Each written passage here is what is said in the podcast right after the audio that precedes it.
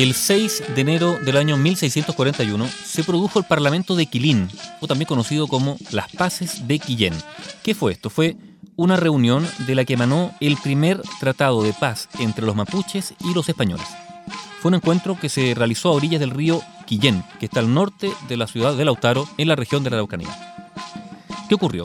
Que desde mediados del año anterior, o sea, desde mitades de 1640, el gobernador de Chile, Francisco López de Zúñiga, que era marqués de Baides, había empezado a ofrecer numerosos agasajos y regalos a los loncos mapuches que se presentaban en Concepción.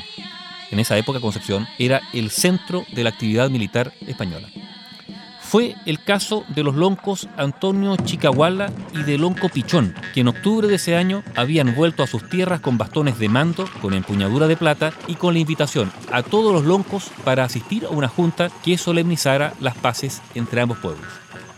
Así, el 6 de octubre, se envió una citación a todos los encomenderos de la colonia para que se presentaran en Concepción en diciembre y se integraran a una comitiva que acompañaría al gobernador a acordar las paces con los mapuches el marqués de Baides llegó hasta Quillén, acompañado de hecho por un ejército de 1.376 españoles y 940 indios auxiliares. Por el lado mapuche, el principal asistente fue el Toque Lientur, secundado por Butapichún, los loncos Chicahuala, jefe de mil guerreros, y Loncopichón con 3.000 guerreros. Según escribió el jesuita Alonso de Ovalle en su libro Relación de las Paces, que capituló con el araucano revelado el Marqués de Baides, este señala textualmente: Habiendo lo primero prevenido a Dios este día, ofreciéndole los sacrificios de todas las misas que se pudieron decir por el buen suceso de estas paces, formaron los españoles sus tropas en semicírculo para dar lugar a la asamblea. Y el gobernador, yendo a ocupar el centro, esperó a los caciques o caudillos que aparecían como directores de la negociación. Estos comenzaron por dar muerte a algunas ovejas y arrancándoles el corazón, rociaron con la sangre una rama de canelo como símbolo de paz y enseguida se sentaron aparatosamente en torno a las ovejas muertas. Se dio principio, sigue contando Alonso de Valle, se dio principio a la conferencia con un discurso del gobernador, transmitido a los indios por el capitán Miguel de Ibancos, intérprete general del reino, en el cual trató de convencerlos de que el poderoso rey de España no había buscado en esta guerra el dar mayor extensión a sus dilatados dominios, sino la conversión y la felicidad espiritual y temporal de los mismos indios.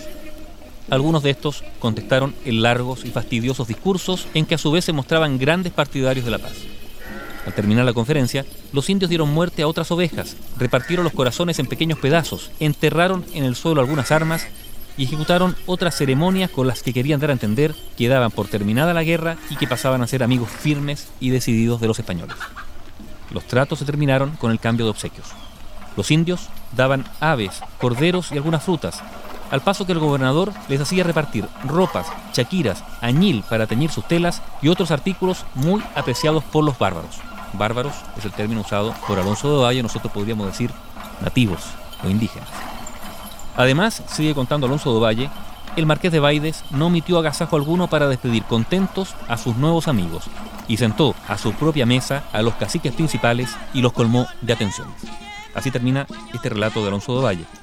Bueno, hay que decir que las bases sustanciales de estas paces fueron que los mapuches conservarían su absoluta independencia y libertad sin que nadie pudiera inquietarlos en su territorio ni reducirlos a esclavitud. Debían a cambio volver los cautivos españoles que retenían en sus tierras, dejarían entrar a los misioneros que fueran a predicarles el cristianismo, comprometiéndose en fin a tener por enemigos a los enemigos de los españoles y a no aliarse con los extranjeros que pudieran arribar a nuestras costas. Finalmente, digamos que los acuerdos alcanzados fueron compromisos verbales, aunque ambos bandos trataron de dar a estas paces la calidad de compromiso solemne. Solo los españoles redactaron un acta, que después fue llevada a España y archivada como un tratado internacional. Y atención, porque es un tratado internacional en virtud del cual se le reconoce al pueblo mapuche independencia, libertad y territorio. Y territorio. Estamos hablando del Parlamento de Quilín o las Paces de Quillén, este acuerdo, esta conferencia realizada el 6 de enero de 1641.